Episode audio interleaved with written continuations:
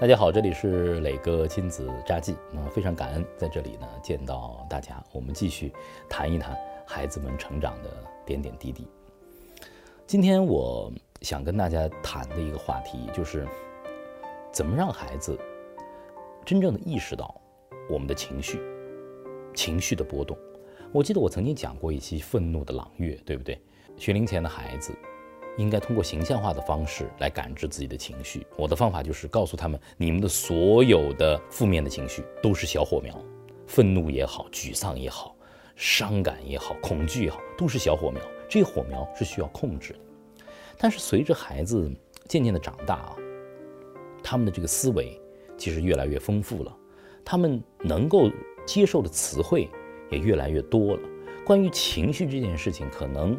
仅仅用小火苗这么简单的一个具象的概念，已经无法和他们完成更有效沟通和连接了。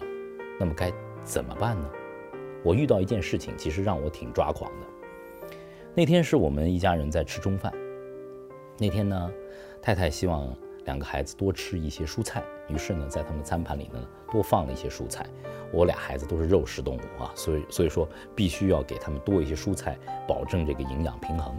那天呢，他们的这个食谱当中有西兰花啊，也有土豆丝啊，青椒土豆丝，呃，还有一份这个鱼，呃，加了一点点的小炒肉，他们就吃一餐饭，还有一碗汤。当丰盛的午餐放到他们面前的时候，月月却。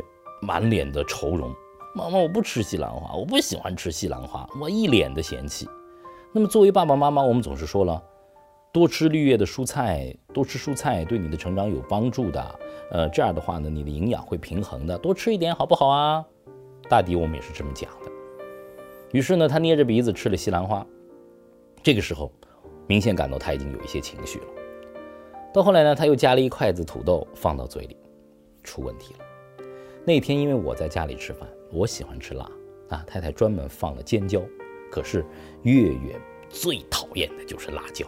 那天那个菜，我相信是真的把他给辣坏了。他哇就大叫起来：“那么多的辣椒怎么吃呀？我不吃饭了，讨厌讨厌讨厌讨厌！”砰砰砰，整个餐盘全部拍翻呢，家里头一塌糊涂。我非常非常的生气，我说：“Stop。” Close，一切全部结束。我把餐盘直接收掉。朗朗在旁边非常惊恐地看着我，他很少看到爸爸很大声地对妹妹说话。我说：“今天的午餐没有了，结束，收掉。”然后月月开始哭泣，朗朗非常惊恐。妈妈为了支持我，没有没没有说任何的话。我那天很生气，在餐桌上就变成了一一餐沉默的午餐。这和我们家平时午餐的氛围太不一样了。我们平时午餐总是有说有笑，我们是十四只老鼠哎，我们有很多的可非常有意思的有一搭没一搭的这种问答，可那天一句话也没有，整个家里的空气都凝固了。吃完饭，妹妹坐在餐椅上，我回书房，妈妈带着姐姐回卧房休息，月月一个人在客厅反省了十分钟。一开始我们听到的是撕心裂肺的哭泣。到后头渐渐的平静。十分钟以后，我来到客厅，把他抱下来，坐在我的膝头。我说：“今天我们的午餐吃得好吗？”不好。这个时候，还眼里头有泪水在打转呢。我说：“平时我们开心吗？开心的。平时为什么是开心呢？我们说话的。可今天为什么会那么不开心呢？爸爸妈妈都不说话了。”我也不说话了。哦，我说是的。那我们为什么不说话呢？我拍盘子，发脾气。我说，那月月生气了。今天快乐被赶走了，谁是快乐最大的敌人呢？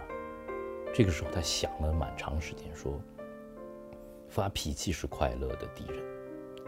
当他说出这句话的时候，其实我已经释怀了。我觉得他懂了。这所有的对话，我想告诉月月的就是，我们的坏情绪就是快乐的敌人。只要我们能够控制坏的情绪，快乐就会回到我们的身边。